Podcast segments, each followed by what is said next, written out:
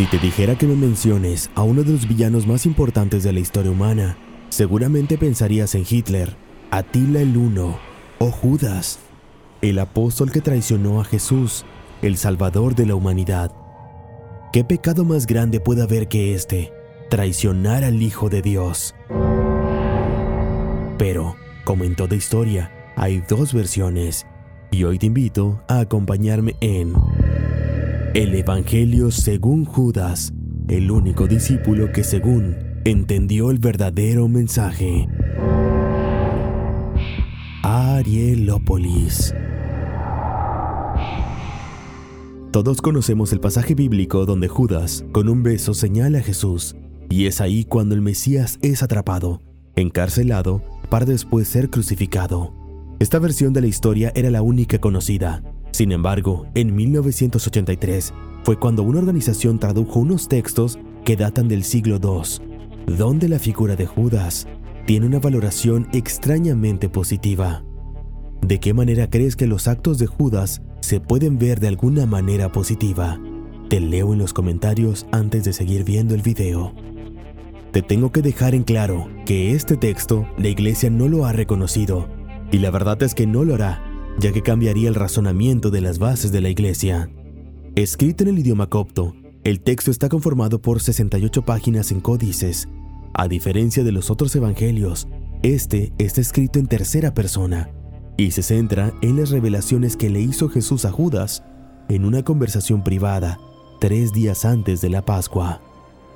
Aquí también se hace referencia que él era el favorito de Jesús, además del más leal. Extraño, ¿no? Y en todos los textos se pone a los demás discípulos como personas completamente terrenales, preocupados por su estar en la tierra y alejándose de, según, la gloria eterna. Pero no solo la imagen de Judas se modifica en estos textos, el papel de Jesús, así como su personalidad, son modificados y son extremadamente diferentes.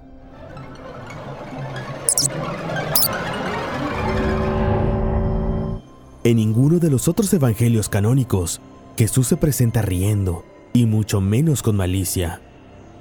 En estos textos, se ríe con frecuencia de los malentendidos terrenales, además de la ignorancia ajena y Judas es el único que puede controlar esta situación.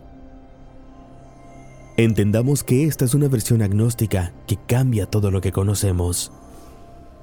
A todo esto viene lo más importante. Jesús le tiene tanta confianza a Judas que lo manda para que las autoridades romanas vayan por él, es decir, que no lo traiciona, solo sigue órdenes, ya que así es el plan de Jesús dejar su cuerpo terrenal para ser liberado y permitirle regresar al reino de los cielos. Sin embargo, el texto está incompleto, ya que termina cuando Judas entrega a Jesús a los sumos sacerdotes, pero no se incluye ninguna mención de la crucifixión ni de la resurrección. Sobre esto, la Iglesia Católica durante mucho tiempo se ha limitado a comentar, pero dicen que en su biblioteca privada se encuentra un ejemplar ahora sí completo de todo este Evangelio.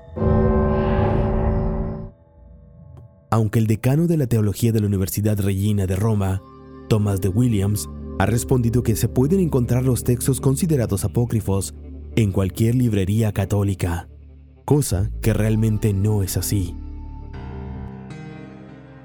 ¿Qué te parece este texto? Interesante, ¿no? tener una versión diferente de todo lo que se ha enseñado durante años. Pero ahora te pregunto, ¿con cuál de las versiones te quedas tú? ¿Con la versión de Judas el traidor?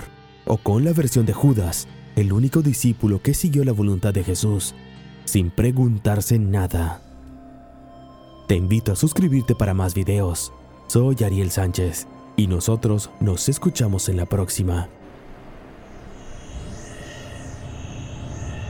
Estás en Arielópolis.